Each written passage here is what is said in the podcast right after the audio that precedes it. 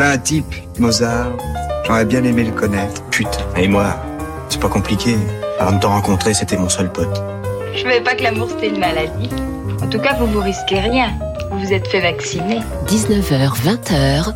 Heureusement que j'ai des nerfs, sinon, vous vous imaginez si je suis sur scène sans nerfs du tout, alors vous direz, oh, qu'elle est moche. Bande à part avec Guillaume Durand sur Radio Classique. Je vais lui montrer qui c'est Raoul. Aux quatre coins de Paris qu'on va le retrouver éparpillé par petits bouts façon puzzle. Un accent inimitable, une chanteuse inoubliable. Vous venez d'écouter Dieu, de Vers, Bardot, Calas, bien évidemment.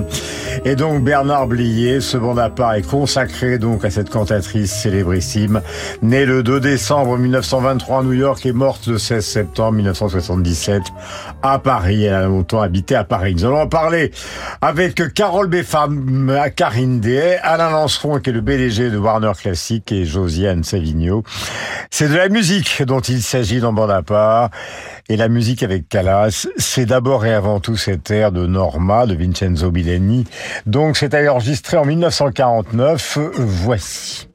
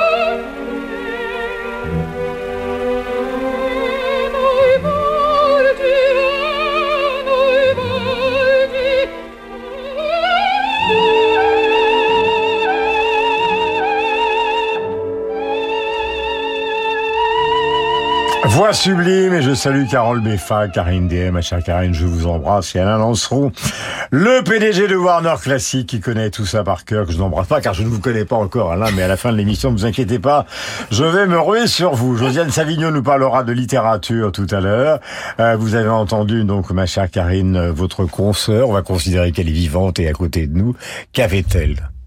Elle avait une voix tellement particulière, reconnaissable déjà au bout d'une seconde, mhm. et euh, c'est pas simplement justement euh, c'est pas simplement une voix c'était aussi euh, une actrice incroyable mm. et on sent aussi l'émotion l'émotion dans la voix. Oui, qui passe à partir de, ah, cet, de cet enregistrement de 49, ah qui est quand même un enregistrement lointain par rapport à ce qu'on fait aujourd'hui, euh, je suppose Alain. Et là, on entend tout en fait, on entend tout ce qu'elle est. Mais en 49, elle chantait euh, aussi Wagner, elle chantait Kundry, elle chantait Isolde, mhm. elle chantait euh, la Valkyrie.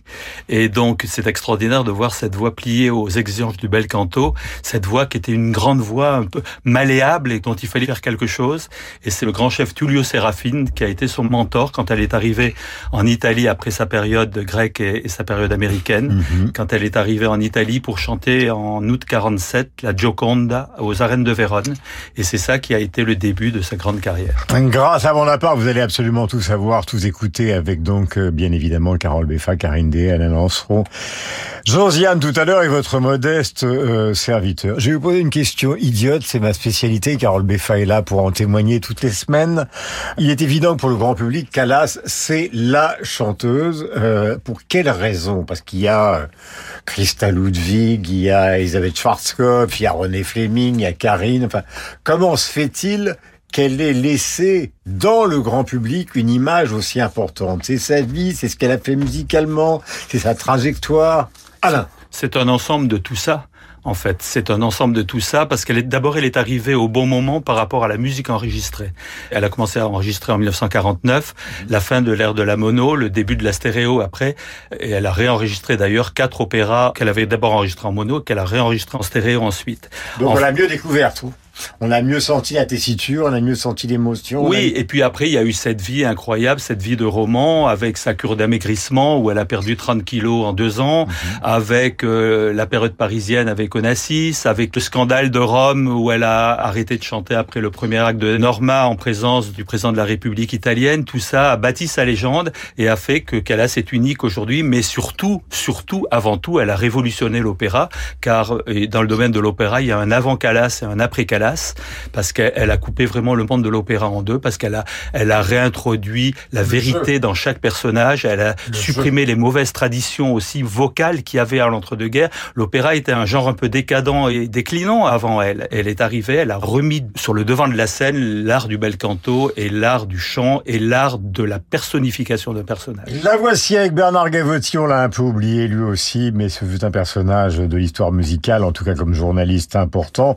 Nous sommes en 1969, je ne vais pas vous imiter Calas car je serais ridicule, mais elle dit je ne suis pas une idole et je ne suis pas parfaite. C'est Philippe Beau qui vous a choisi ça en 27 secondes. Quel talent ce goût. Je suis pas une idole, je suis humaine. C'est pour ça que je suis pas toujours parfaite. C'est pour ça que des fois, tu chantes bien, des fois, je chante moins bien. Avec les sportifs, vous dites, ils sont en forme, ils sont pas en forme. Avec moi, on dit, oh, elle a pas de savoir. Vous comprenez? Nous ne sommes pas des idoles. Nous faisons de la musique. Nous avons besoin que le public dise, oh, qu'elle était brave, cet opéra est splendide, allez le voir. Vous savez, c'est tout à fait autre chose. Voilà sincérité évidemment de Calas, idole elle l'était. Calas qui chante Vici d'Arte, Vici extrait de Tosca de Giacomo Puccini. C'est donc Karine qui l'a choisi, elle va nous expliquer pourquoi.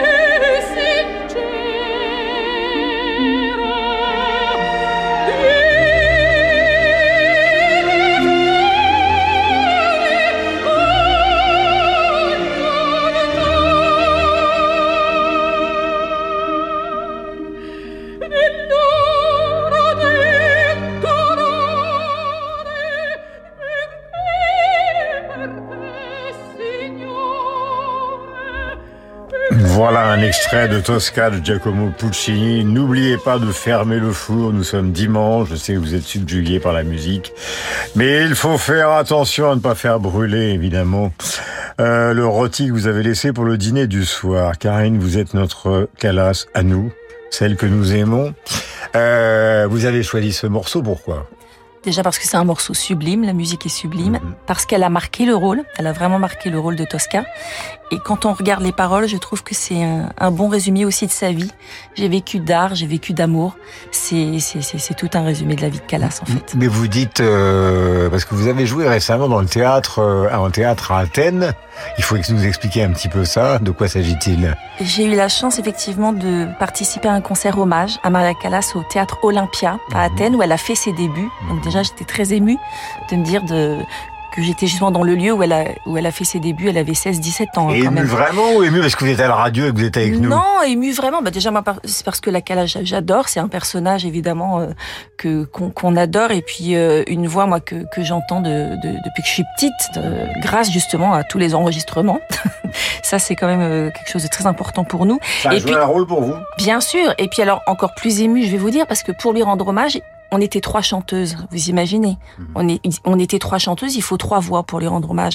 C'est-à-dire que celle qui va chanter... euh, Expliquez-nous ça, parce que ceux qui, qui Alors, nous écoutent ne comprennent pas forcément. Celle qui, qui peut chanter euh, Constance, euh, Lucia, Traviata ne peut peut-être pas chanter justement une Armida de Rossini, une Médée, une Alceste, et qui ne peut pas chanter après non plus peut-être une, une Tosca, voilà, ou une Gioconda. En fait, elle, elle avait un spectre vocal tellement large, elle avait des facilités euh, extraordinaires, et justement pour lui rendre hommage, il a fallu qu'on soit trois. Vous imaginez?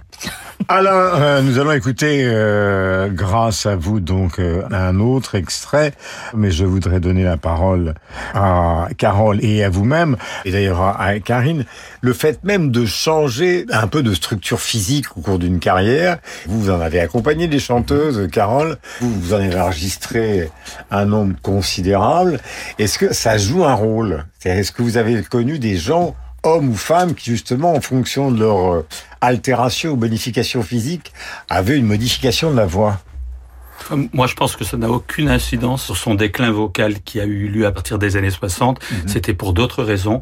Il y a beaucoup de chanteurs et de chanteuses qui ont perdu du poids sans que leur euh, état vocal soit altéré le moins de moins. Hmm. Mais alors ça, ce, ce déclin que vous évoquez, il est quoi? Il est naturel euh, Il est euh, génétique euh? Quand on parle de Calas, il faut savoir qu'elle a commencé à chanter extrêmement jeune. Elle a fait ses débuts de carrière à 17 ans euh, sur scène à, à Athènes. Et quand elle a chanté aux arènes de Vérone, elle avait 23 ans. Elle s'est arrêtée à chanter. Elle n'avait pas 42 ans. Donc c'est une carrière à la fois longue parce qu'elle a commencé très jeune, mais très courte parce qu'elle s'est arrêtée très jeune. Elle s'est arrêtée de chanter parce qu'elle a eu des problèmes vocaux à partir du début des années 60 d'une manière indéniable, qui se sont accentués à cause, je pense, de sa vie privée, les problèmes qu'elle a eus, l'épisode Onassis, euh, le déclin, le fait qu'elle Est-ce que voulait ça se absolument... soignait, par exemple, Alain, euh, comme c'est le cas pour les chanteurs de variété, peut-être même pour Karine, avec des corticoïdes, parce que maintenant, il y a des moyens euh, considérables euh, qui sont apportés euh, en termes d'ORL, justement, pour essayer d'améliorer la situation. Ou est-ce que c'est irrémédiable? Je pense que rien n'est jamais irrémédiable. Dans son cas, vous savez, euh, chez un chanteur d'opéra, le cerveau compte au moins autant que les cordes vocales. Et donc, je pense que le problème de Calas, c'est que à un moment, elle a perdu pied, elle a pris beaucoup de barbiturique, elle voyait qu'elle n'y arrivait plus, elle a essayé de trouver d'autres voies pour s'exprimer, que ça soit des cours à la Juilliard, ou la mise en scène, ou le cinéma Le Médée de Pasolini, qui n'a pas été un succès. Ça, elle a beaucoup marqué. Et juste avant sa mort, elle a perdu les hommes qui ont le plus compté dans sa vie, Onassis, euh, Pasolini et Visconti qui sont morts juste un peu avant elle. Et cette femme était complètement au bout du rouleau. Voilà, Visconti qu'il a mis cinq fois en scène. Il était important qu'Alain donne ses explications avant que nous écoutions, car c'est lui qui l'a choisi. Nous sommes à Lisbonne. Nous sommes en 1958. Et Maria Callas chante Adio del Passato. C'est l'extrait de la Traviata de Verdi. Nous voici au Portugal.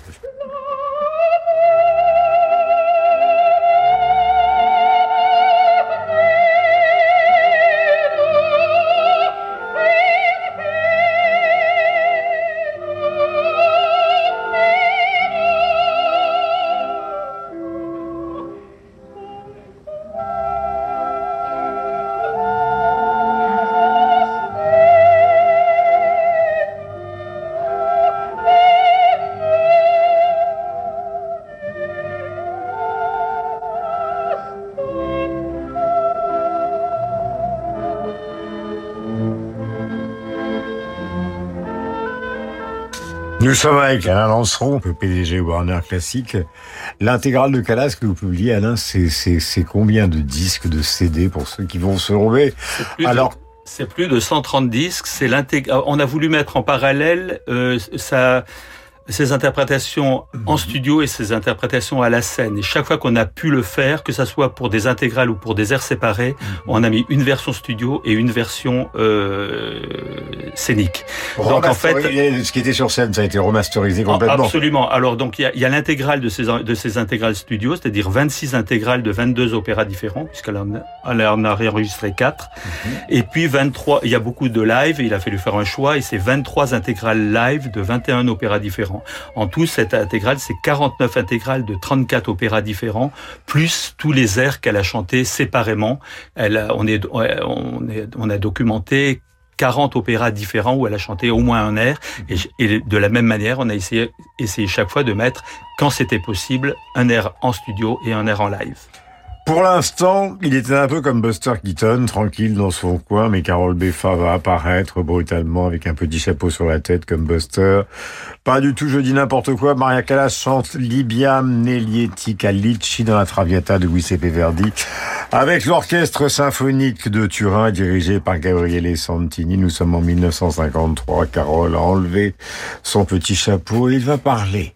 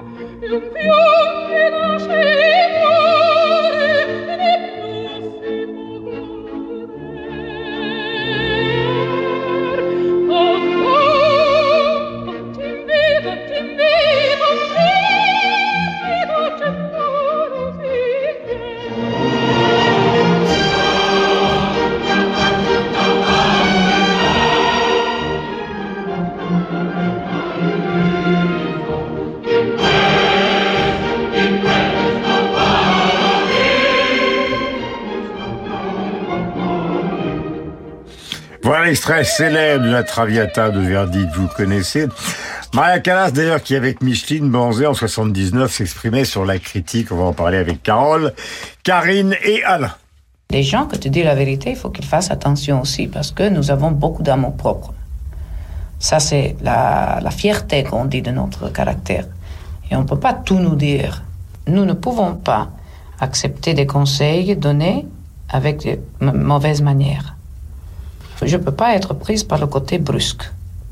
Alors si on me donne euh, un conseil brusquement, alors je deviens vraiment sauvage. Tandis qu'avec la bonté de moi, on peut obtenir tout. Je dis tout.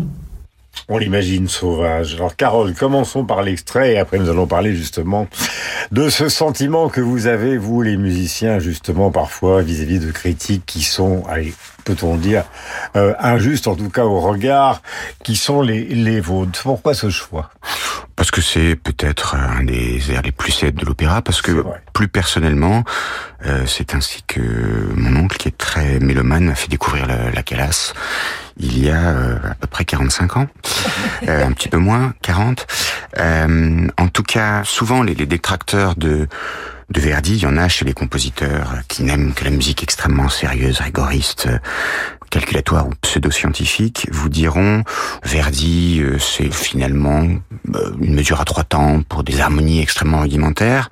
Euh, je pense que c'est faux et je pense surtout que la voix d'une diva peut permettre de transcender cette musique et de montrer que un air d'opéra, ça n'est précisément pas simplement l'essence de la musique, l'harmonie par exemple, mais c'est un ensemble. C'est un ensemble. C'est un spectacle, c'est une émotion. Tout à fait. Tout ce revêtement euh, que l'on a pu croire accessoire et qui est en réalité absolument essentiel. Euh, comme l'a dit Karine, la voix de la Calas, après une ou deux écoutes simplement, on la reconnaît, on l'identifie. Elle a quelque chose d'absolument incroyable.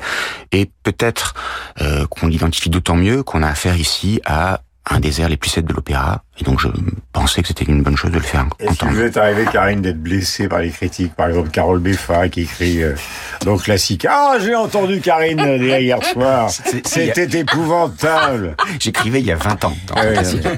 Justement, elle s'en souvient encore. Elle me l'a dit hier soir au téléphone. Oui, bien sûr, on peut toujours être blessé par des critiques, parce que certaines critiques, des fois, utilisent des termes pour faire savant, et oui, je ne comprends pas ce qu'ils veulent dire à propos d'un vibrato. On comprend pas toujours, mais effectivement, comme disait Maria Callas, si la critique est dans quelque chose d'utile et on est toujours preneur, parce que on travaille toujours, hein, je vous rassure, on entend déjà les conseils de nos professeurs, de nos agents, de nos coachs, donc on est toujours à l'écoute. Mais voilà, mais quand il y a, y a une injustice, effectivement, ça peut être blessant. Mais à la période de Callas, je crois que ça s'est un petit peu atténué dans votre génération. Il y a une chose qui ne rigolait pas, c'est quand même la rivalité.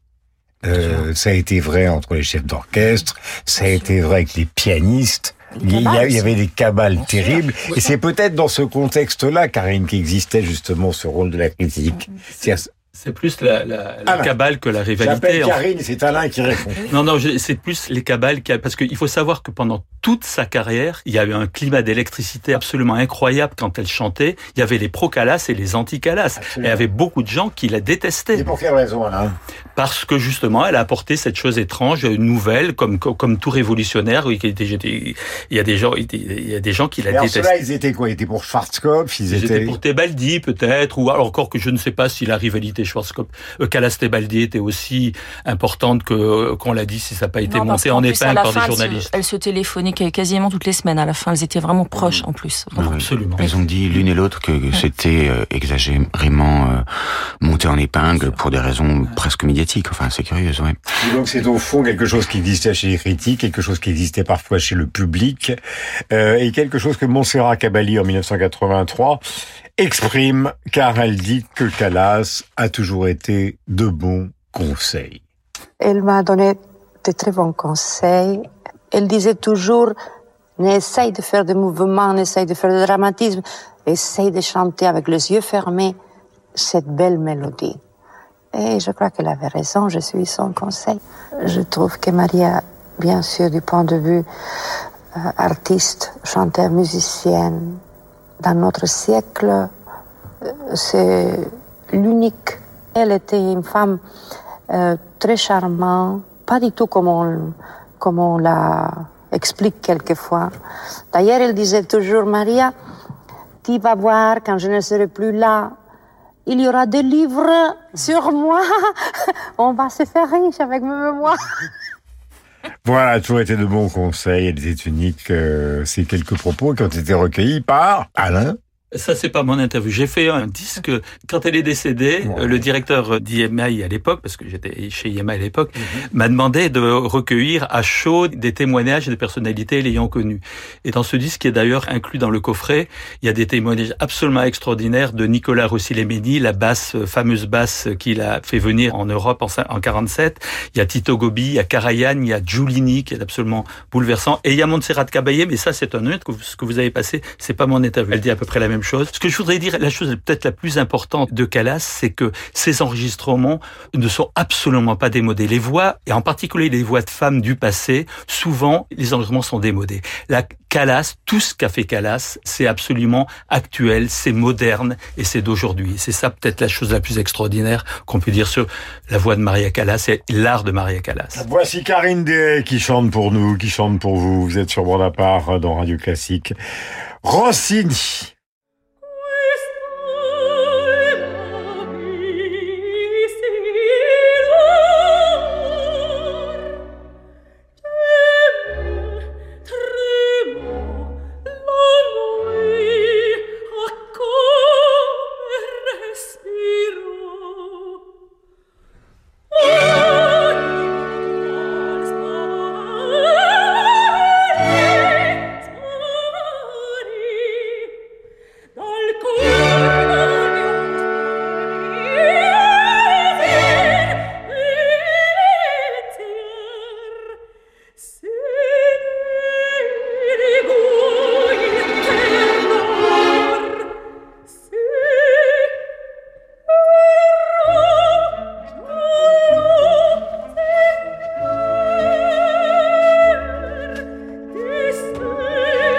Ma chère Karine, je suis époustouflé car au fond, cette musique magnifique de Rossini est d'abord et avant tout une ponctuation à la chanson, enfin plutôt à votre chant. Et donc, euh, c'est vous qui emmenez euh, la magie avec cette voix. Euh, est-ce que le travail que fournissent les cantatrices aujourd'hui comme vous est supérieur à celui que euh, pour justement maintenir le niveau, maintenir le répertoire quelquefois beaucoup plus élargi euh, que ce que c'était le cas justement il y a 30 ou 40 ans avec Callas et les autres.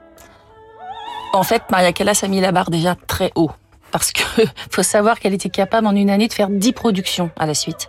10 productions à la suite, c'est énorme. Moi, maximum, j'en ai fait 8, vous imaginez. Mhm. Donc, c'était déjà euh, quelque chose de colossal. Euh, non, je pense que le, travail est le même. Alors après, l'exigence, effectivement, c'est que maintenant, on, va dire que beaucoup de choses euh, sont enregistrées. Beaucoup de gens sortent leur portable et nous enregistrent en live. Mhm. beaucoup de gens veulent aussi la même exigence en live que, que, que en enregistrement. Mhm. Mais en tout cas, c'est vrai que quand Maria Callas, justement, à enregistrer aussi euh, des, des, des, pages de Rossini. Moi, évidemment, je, m'en suis énormément inspirée. Il y a une Armida aussi en live qui est tellement impressionnante. Mais voilà, moi, j'ai écouté ça, c'est Miramide. J'ai écouté aussi le quand elle chante le Barbier. Euh, ça a été vraiment quelqu'un aussi qui a remis au goût du jour toute cette période de, justement euh, de, de, de, de chants autour de Rossini, Bellini, Donizetti. Elle nous a fait redécouvrir euh, ces pages de musique magnifiques. Est-ce que vous avez le sentiment que vous êtes arrivé au même niveau? Ah non, on sera jamais au même niveau, je pense. Non, non. pourquoi Mais parce, parce que, moi, je vous dis quand je vous écoute, je vous trouve sublime. Ah bah c'est gentil. non mais je vous le dis. Mais parce, que, les compliments n'existent plus. C'est la divina, c'est la soluta, c'est comme disait Alain, elle était capable de chanter Wagner et le lendemain elle chantait euh, les Puritains. Enfin, je veux dire, c'est c'est un truc de fou à l'heure actuelle. On, moi, je je pourrais pas faire ça et et, et peu de, de, de chanteuses peuvent faire ça. Comment passer d'un d'un d'un répertoire comme ça en une soirée, en 24 heures? Je crois que la, question du répertoire est, importante effectivement. Euh, on a tendance quand on connaît mal Calas ou quand on connaît surtout la, la Calas de la fin ou du milieu à considérer qu'elle est associée exclusivement au répertoire du bel canto. Or, Alain l'a rappelé au début, effectivement, c'était une wagnérienne, entre autres choses, c'est aussi euh, une euh, chanteuse qui a permis de redécouvrir un répertoire rare, ou en tout cas assez méconnu, et elle ne peut pas être associée exclusivement à Donizetti, Bellini, mhm. Rossini ou, ou, Verdi, mais à quantité, quantité voilà, et le de On a un peu plus d'une vingtaine d'années, c'est-à-dire une carrière qui a quand même été relativement courte. Nous allons continuer cette émission consacrée, c'était tout à fait normal que Bande à part euh, consacre un numéro entier à Maria Callas. Nous allons trouver nos camarades, donc Carole Beffa, Karine Dehec, qu'on ne présente plus, Alain Lanceron, le PDG de Warner Music, euh, avec une intégrale Callas qui a la gentillesse de venir nous apporter à la fois sa compétence et ses albums qu'il faut absolument acheter pour euh, Noël, sans oublier celui de Karine euh, qui effectivement a consacré donc un album entièrement à Mozart, c'est ça? Exactement, autour de l'exultate jubilate. Et il y a même un deuxième album, vous voyez, il y a toujours deux, deux pour le prix d'un, mhm. auquel je participe également, qui s'appelle Mozart 1791 avec euh, Pierre Génisson donc grand clarinettiste, mhm. avec lequel voilà j'ai la chance de faire deux airs de la de la Clémence de Titus. Donc en fait c'est ma période Mozart, vous voyez, on a des périodes comme Mais, ça. Vous avez raison. Et nous allons réécouter donc euh, Calas en train de parler aux auditeurs donc euh, de Radio Classique avant de la découvrir euh, chantant et beaucoup d'autres musiques. Merci de nous être fidèles, ça nous fait extrêmement plaisir. Renault. Parlons automobile, parlons technologie électrique, parlons silence et maniabilité, parlons de Renault Twingo e-Tech 100% électrique. Rayon de braquage de 4,3 mètres à partir de 100 euros par mois. Oui, 100 euros par mois. Profitez du bonus écologique jusqu'au 15 décembre. Twingo e-Tech électrique authentique option LLD 37 mois, 30 000 km. Premier loyer 1000 euros après déduction prime gouvernementale, voire service-public.fr. Offre à particulier du 1er au 31 décembre si accordiaque, voire Renault.fr. Au quotidien, prenez les transports en commun. Mozart a 17 ans lorsqu'il écrit L'Exultate Jubilate, l'un des derniers fleurons des motets italiens baroques. Découvrez l'album Exultate Jubilate avec la soprano Karine Dehay, le chef Jérôme Correas et les Paladins. Un CD aparté disponible sur toutes les plateformes et venez vivre l'émotion du concert vendredi 1er décembre au théâtre de Poissy, samedi 2 décembre à l'Opéra de Massy ou mardi 5 décembre Salgavo à Paris. Tous les détails sur lespaladins.com. Jordi Saval présente la Missa Solemnis de Beethoven. Après une intégrale des symphonies de Beethoven, classée par le magazine Gramophone parmi les 50 meilleurs enregistrements Beethoven jamais réalisés, Jordi Saval livre une lecture lumineuse du testament musical qu'est la Missa Solemnis.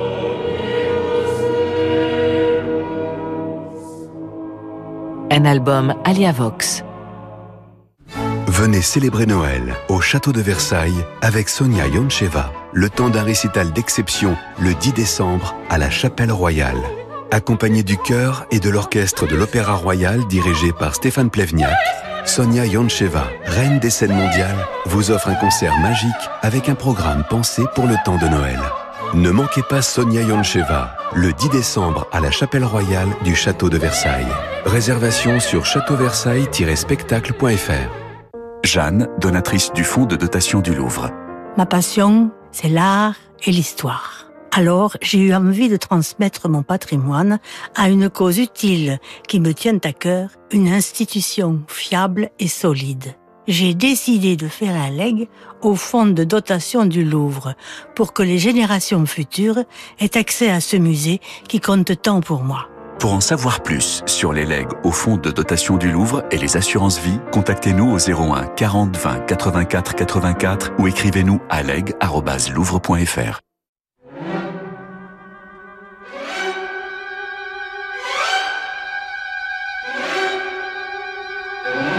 Si le public m'aide, alors je marche mieux. Si le public me donne des coups, alors je tombe. 19h, 20h. Non, je change pas. Je suis trop rebelle par nature, ça oui. Bande à part avec Guillaume Durand sur Radio Classique. Voici Chala, Calas, pardonnez-moi, chantant Mon cœur s'ouvre à ta voix. C'est un extrait de Samson et Dalila de Camille Saint-Saëns à Paris. Nous sommes en 1961 et Alain va vous en dire quelques mots.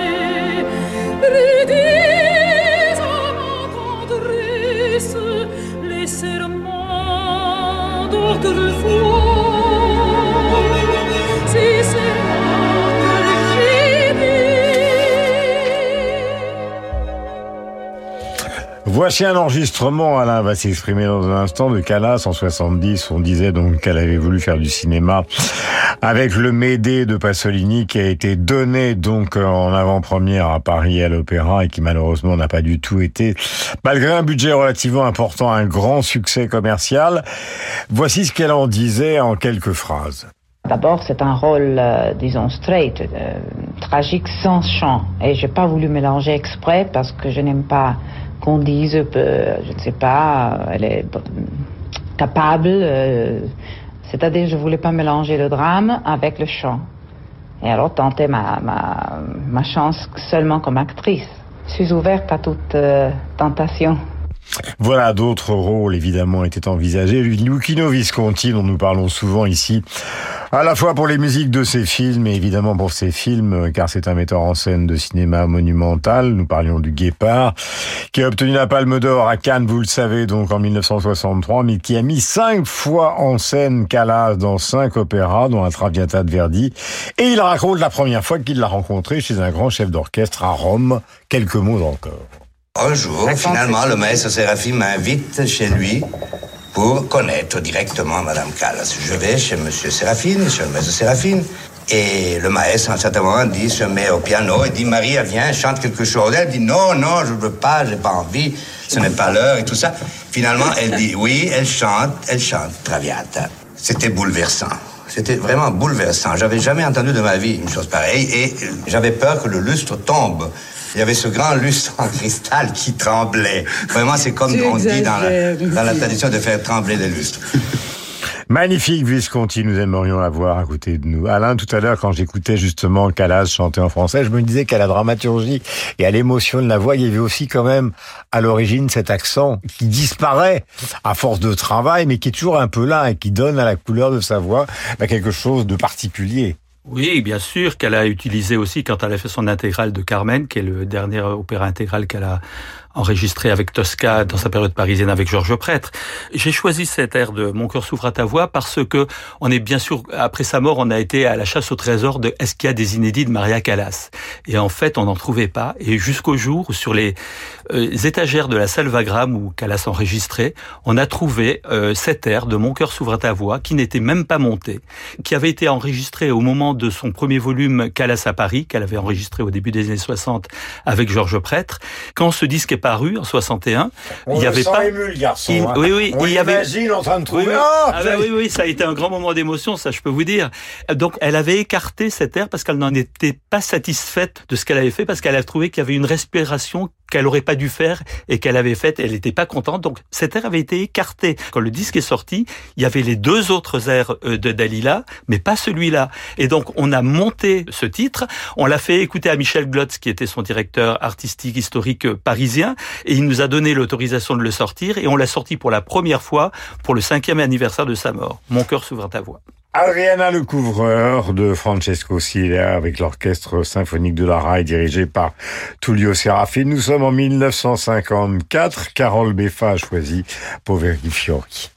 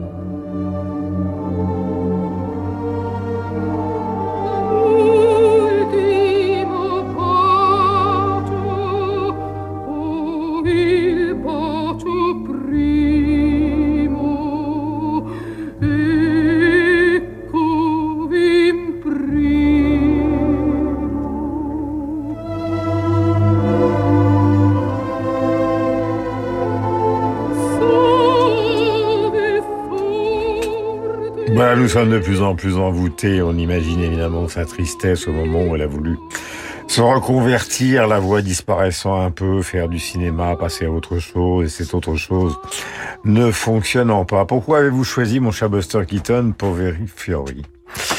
Ça Euh, m'énerve que je l'appelle Buster Non, bah Keaton. non, j'adore, j'adore Buster Keaton. Moi aussi. Donc j'accompagne régulièrement les films au cinéma et je, je pense que c'est un des très grands burlesques.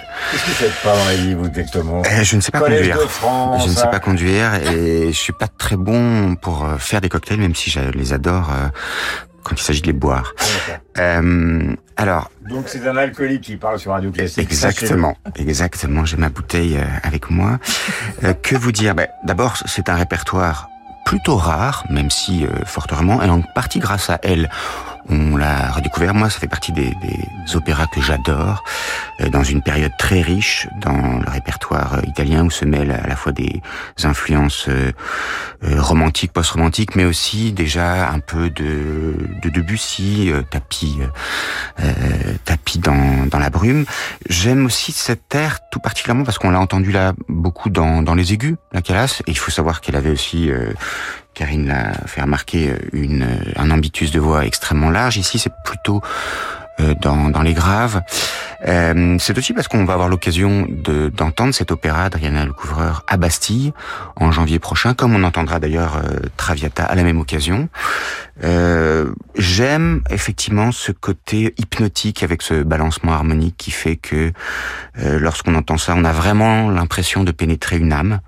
Euh, et je trouve que ça fait tout le prix de cette musique. Maria Callas qui chante euh, In Yaman en duo avec Mario Philippe. Alors il ne faut pas que je me trompe, hein. Mario Filippeschi. Nous sommes en 1954. C'est un extrait de Norma de Bellini, bien évidemment, et c'est avec Karine.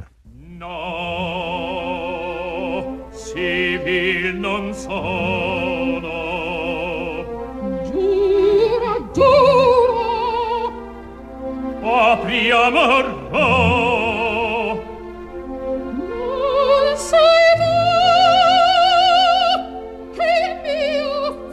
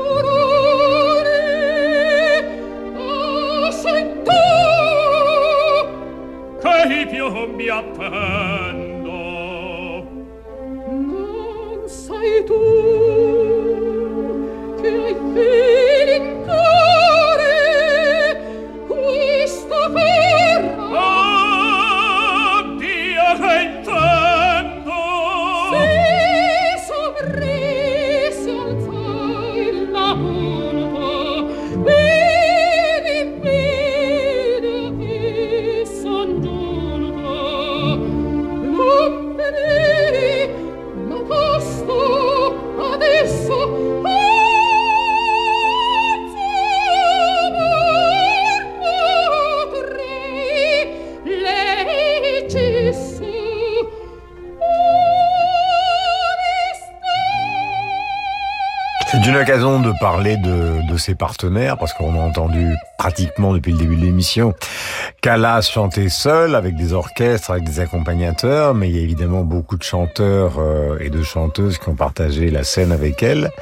Euh, y en a-t-il certains, Karine, euh, qui vous ont marqué?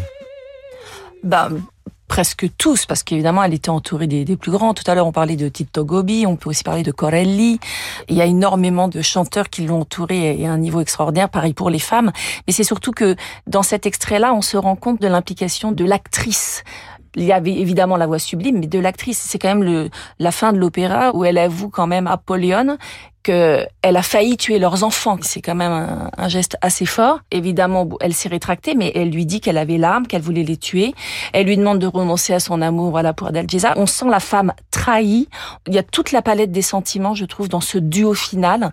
Et c'est ça que je, je voulais aussi euh, partager. Nous allons écouter maintenant donc euh, un autre extrait. Je vous rappelle dans ce bande à part qui est consacré à Maria Callas et exclusivement à Maria Callas et c'est bien normal. Évidemment sur l'antenne de Radio Classique, elle chante la Mamma Morta. C'est un extrait d'André Chénier, d'Umberto Giordano. Nous sommes à Londres et nous sommes toujours en 1954. Mon Dieu, que de prestations pendant cette année 54. Alain va vous en parler.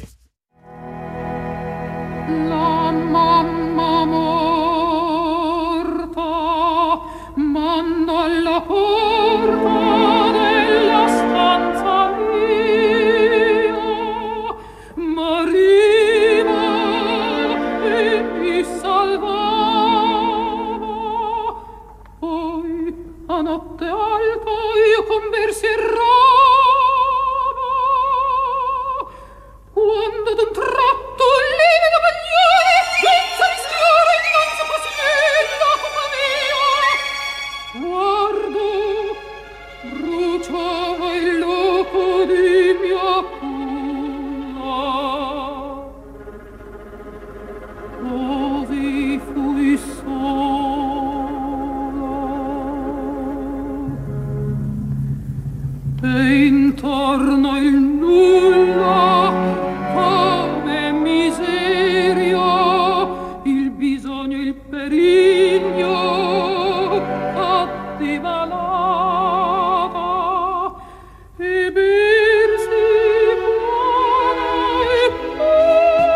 rappelle qu'Alain et Alain Lancefond est le PDG de Warner Classic.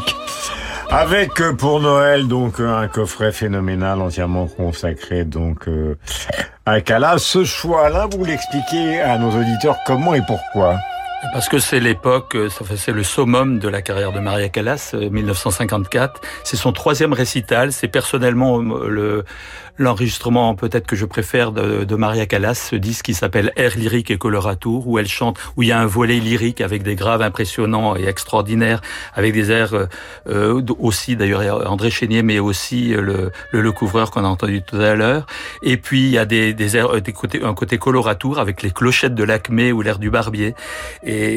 Je, c'est un disque qui est dirigé par Tullio Serafine, son mentor. C'est pour ça que je tenais à ce qu'on en écoute un extrait. Mm-hmm. Et puis aussi, je voudrais rendre dire que c'est ça fait presque 30 ans que le film est sorti. C'est euh, dans cette, cette air en particulier chanté par Maria Callas qui a été utilisé par Jonathan Demme dans son film Philadelphia, une des, des utilisations les plus réussies de la musique classique voilà, dans voilà, un film grand public. Philadelphia est extraordinaire. Avec cette scène absolument bouleversante entre Tom Hanks et Denzel Washington à faire pleurer les pierres. Et donc quand on écoute ça, moi je pense toujours à ce film qui m'a bouleversé. Voilà Philadelphia d'ailleurs. Nous allons demander tout à l'heure à notre ami euh, donc Philippe Gau de retrouver donc la si ma mémoire est bonne, c'est Springsteen qui chante Philadelphia. Nous enverrons ça juste avant euh, la biographie de Maria Callas dans un instant pour rendre hommage à ce film qui a si bien utilisé euh, la musique d'opéra. Carole, voici Maria Callas chantant le Cid de Jules Massenet.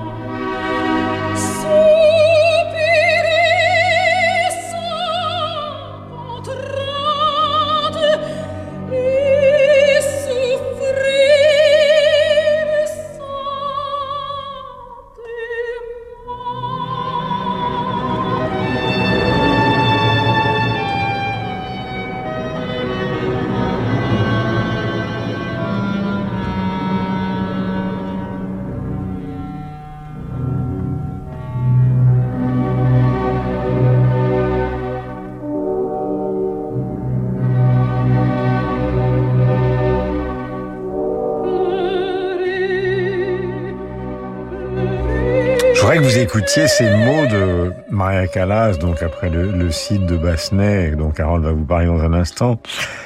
Parce qu'il me rappelle beaucoup de choses entendues chez des superstars du cinéma, de la chanson, y compris de la littérature. Euh, en gros, l'idée, c'est c'est dur de durer longtemps, de durer si longtemps, de se montrer, d'apparaître, car il n'y a rien de point naturel que d'apparaître. Il est important que ces mots soient dits dans cette émission. Durer si longtemps, c'est très, très dur. Et on comprend, et on était apprécié, mon Dieu, qu'est-ce que je peux avoir de plus? Évidemment, il y en a des chagrins pleins. Mais j'étais soutenue, et je suis soutenue par cette admiration, par des amis, par les admirateurs silencieux ou qui écrivent. Alors disons, soyons gais et soyons pleins de gratitude. Ben voilà la gratitude dont parle Maria Callas. Alors maintenant, on a l'habitude, euh, et là je m'adresse à tous les trois, Carole, Karine et Alain, de voir euh, des artistes dans tous les domaines, euh, que ce soit des pianistes, des chefs d'orchestre, qu'il s'agisse de Barenboim ou de Mick Jagger, ou des gens qui ont font des carrières différentes, qui poussent, qui poussent malgré la maladie. Or, dans cette génération, ce qui m'a frappé, c'est que vous preniez Bardot, que vous preniez Jeanne Moreau, euh, qui a joué longtemps, mais qui s'est arrêté aussi un certain temps, que vous preniez évidemment dans une version dramatique euh, Marilyn Monroe, que vous preniez des gens comme James Dean, on a l'impression qu'il y en a beaucoup qui ne supportaient pas au fond ce que représentait en termes de représentation ces carrières de chanteurs, d'acteurs, etc., etc. Est-ce que de ce point de vue-là, elle appartient à cette génération-là, Karine? Allez-y, jetez-vous Et vous aurez un cadeau grâce à elle. Bah, c'est difficile de, de, de, le dire parce qu'elle nous a quittés tellement jeune. Elle est partie à 53 ans, mm. donc euh, on ne sait pas quel aurait été son voilà son, son choix. Moi, ce que je pense, c'est que les gens qui vont jusqu'au bout, c'est parce que c'est notre passion. Ils ne peuvent pas vivre sans exercer leur passion. C'est mm. ça surtout. Mais j'ai l'impression, et c'est pas désagréable, que ce sera plus facile pour vous de continuer de chanter que ça ne pouvait l'être pour des cantatrices ou des divas ou des pianistes euh, qui à un moment ou un autre ont été discrets, des chefs d'orchestre, Carlos Kleiber, Glenn Gould, etc. On a l'impression que... Georges Prêtre a continué très tard, euh, on vient de l'entendre. Elisabeth Schwarzkopf, euh, vous prenez Fischer Dieskau qui a continué à faire du lead encore très tard. Non, je pense que... Oui, vous avez raison, apportez-moi la contradiction. Bah, les, bah, dans les chanteurs également, euh, Gruberova, Devia qui ont chanté très tard. Après, c'est la, la même chose, c'est des choix hein, personnels, euh, savoir si on veut s'arrêter, quand, quand on doit s'arrêter. Moi, je, je, je, me dis que je suis bien entourée. J'espère que mon entourage me dira quand il faut m'arrêter, voyez. Votre entourage, on en a une petite idée, parce qu'il n'est pas très loin d'ici. Voilà. Et il travaille à Radio Classique, des noms se font pas. C'est souvent des choix qu'on fait en début de carrière. Il y a des chanteurs qui veulent brûler le, le, leur talent et qui, qui, qui se jettent à corps perdu dans leur métier et qui prennent énormément de risques. Et il y a d'autres beaucoup plus prudents et beaucoup plus concernés sur, sur la durée et qui, qui veulent chanter jusqu'à 60 ou 70 ans. Et c'est vrai qu'il y a, il y a plein de chanteurs qui, qui, qui ont une, des carrières très longues. On en a cité deux, trois tout à l'heure et c'est vrai. Merci Alain d'être venu nous voir, ça nous a fait extrêmement plaisir. plaisir. et nous espérons que cette intégrale Calas évidemment trouvera le succès comme euh, justement le coffret euh, qui a été enregistré par Karine consacré à Mozart et Karine qu'on retrouve je crois mardi si ma mémoire est bonne Salle Gaveau. Alors Alain, vous n'êtes pas venu pour rien. Non seulement vous avez été extrêmement compétent pour nous parler de Calas, mais vous nous avez parlé de ce film qui a un petit peu révolutionné la conscience de ce que pouvait être euh, la difficulté d'être gay dans l'Amérique des années 80. Ce film de Jonathan qui s'appelle Philadelphia, qui avait effectivement une bande son exceptionnelle avec de l'opéra, mais avec aussi ce titre d'un personnage assez inouï. D'ailleurs, c'est dans ce registre-là que je le préfère plutôt que quand il hurle avec son E Street Band. Voici Springsteen. I was bruised and battered, I couldn't tell what I felt. I was unrecognizable to myself. I saw my reflection in a window and didn't know my own face. Oh, brother, gonna leave me wasting away on the streets of Philadelphia?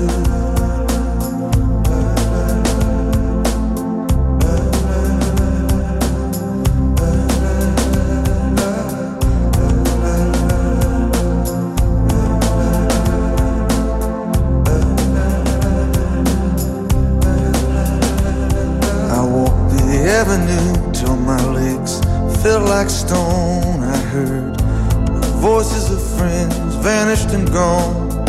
At night I could hear the blood in my veins, just as black and whispering as the rain on the streets of Philadelphia.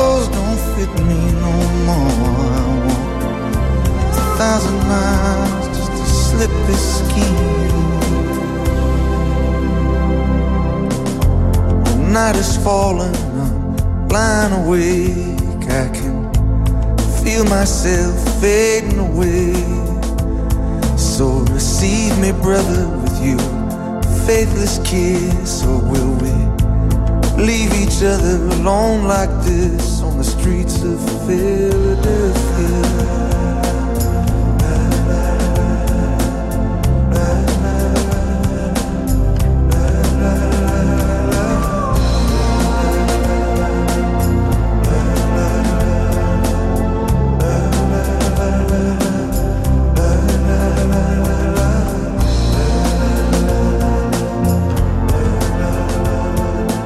Voilà, nous terminons avec Springsteen, euh, ce numéro consacré à Maria Callas, avec dans un instant évidemment Josiane Savigno. La semaine prochaine, nous parlerons justement de ce qui dans le rock'n'roll, euh, alors évidemment nous sommes sur Radio Classique, nous allons être très prudents, mais marginal, proche justement euh, de ce que nous venons d'entendre avec Springsteen, c'est-à-dire assez différent, très poétique.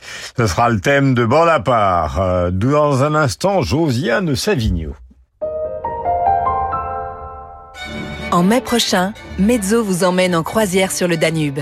De Bucarest à Munich, Vienne, Budapest ou encore les Portes de Fer, des paysages à couper le souffle, des villes au patrimoine culturel fabuleux et bien sûr la musique, à bord et aussi au Musikverein. Un concert symphonique avec le pianiste Jan Lisiecki et le jeune chef Tarmo Peltokoski. Embarquez avec Mezzo du 18 au 29 mai prochain. Tout le programme sur mezzo.tv.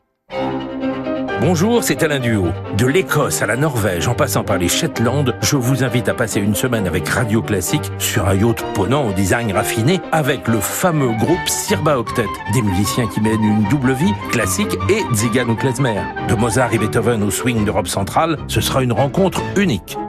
Réservez votre croisière Ponant Radio Classique au 04 91 300 888 sur ponant.com ou dans votre agence de voyage. La Grange au Lac présente les rencontres musicales d'Evian 2024. Du 26 juin au 6 juillet, Martha Argerich, Daniel Barenboim, Simon Rattle, Jordi Saval, Daniel Lozakovic et bien d'autres artistes vous donnent rendez-vous dans le cadre enchanteur de la Grange au Lac. 21 concerts exceptionnels, dont un hommage à Gabriel Fauré avec l'intégrale de la musique de chambre du compositeur. Les rencontres musicales d'Evian sous la direction artistique de Renaud Capuçon. Réservation sur lagrangeolac.com ou au 04 50 26 94 48.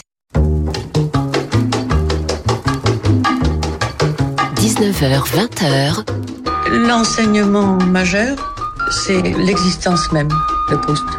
Que dans le monde moderne, une telle vocation ait existé. Bande à part avec Guillaume Durand sur Radio Classique. Je suis pas une idole, je suis humaine. C'est pour ça que je suis pas toujours parfaite. C'est pour ça que des fois, je chante bien, des fois, je chante moins bien. Avec les sportifs, vous dites, ils sont en forme, ils sont pas en forme. Avec moi, on dit, oh, elle a pas de savoir. Vous comprenez? Nous ne sommes pas des idoles. Nous faisons de la musique. Nous avons besoin que le public dise, oh, qu'elle était brave, cet opéra est splendide, allez le voir. Vous savez, c'est tout à fait autre chose. Voilà, voix magnifique de Maria Callas que nous venons d'entendre pendant une heure. Vous avez lu par René Secati chez Folio, donc euh, à la disponibilité de toutes les bourses, une biographie donc de Maria Callas. Consacrée à Maria Callas. Voilà, en 2009. Alors pourquoi On pourrait faire une émission entière, Guillaume, à nouveau sur la vie et tous les livres consacrés à Maria Callas? Mhm. J'ai choisi celui de René de Secati euh, parce qu'il est écrivain et traducteur et qu'il a travaillé sur tout le matériau qui existait, aussi bien les livres que les, euh, les, les entretiens, les articles, en français, en anglais et en italien. Donc, euh, sacré boulot. Sacré boulot. Et euh, c'est une, aussi, je l'ai choisi parce que c'est une biographie qui est chaleureuse sans être hagiographique, ce que j'aime bien. Il y a aussi beaucoup de biographies romancées, c'est très très barbant. Enfin, moi, j'ai pas du tout envie de, ça. Et finalement, ce qui est très triste, c'est que c'était une vie triste. Alors, elle dit, je suis pas une idole, elle est une icône. Et elle a été aussi pas seulement une star de la chanson, de l'opéra, mais elle a été ce qu'on appelle aujourd'hui un people. Mm. Et au fond, euh, ça commence très très mal. La mère est absolument horrible. D'abord, elle le dit, ma, mère m'a confisqué mon enfance. Tout de suite, elle lui a fait travailler le chant à outrance, pour ensuite, en 1960, écrire un livre horrible qui s'appelait My Daughter Maria Callas, et euh, où elle règle des comptes avec sa fille d'une manière épouvantable. Et en fait, qu'est-ce qui se passe? Il y a dix années, on l'a vu tout à l'heure, absolument flamboyante. On en a eu des échos musicaux. 1947, elle a 24 ans et 1957, date à laquelle elle rencontre Nassis aussi. En 1949, elle épouse déjà un homme riche, Meneghini, qu'elle quittera pour Onassis.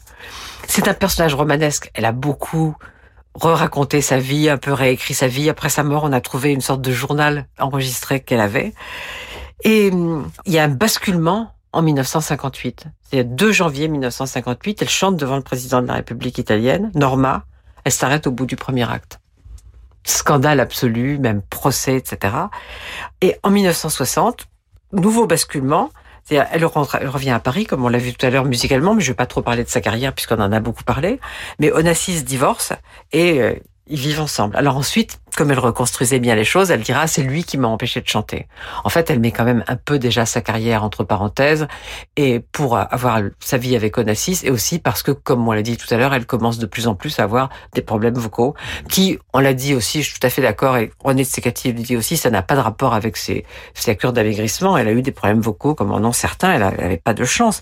Il y a encore eu quelques triomphes et puis en 1965, elle interrompt Norma à nouveau à Paris et au fond, il y a une espèce d'arrêt et puis 1968, Onassis a le bon goût d'épouser Jackie Kennedy.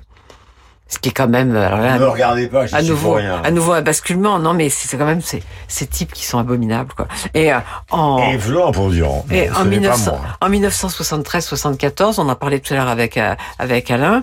Elle fait encore une série de concerts quand même, euh, une sorte de tournée mais en 1974, elle, essaie de se suicider juste avant son concert à, à, Carnegie Hall. Et ensuite, elle est extrêmement, comment dire, fragile, seule. Elle est à Paris, comme vous savez, c'est là qu'elle meurt. Mais au fur et à mesure qu'elle s'éloigne de sa carrière, elle devient de plus en plus iconique. C'est ça qui est assez extraordinaire. Elle fascine de plus en plus. Après sa mort, elle fascine de plus en plus. Et je voudrais juste parler de deux écrivains. Euh, Ingeborg Bachmann, qui dit « Elle a été la dernière fable, la dernière réalité à laquelle un spectateur désire participer. » Et Marguerite Duras, qui est souvent présente, n'est-ce pas, sur Radio Classique, bien qu'elle soit morte.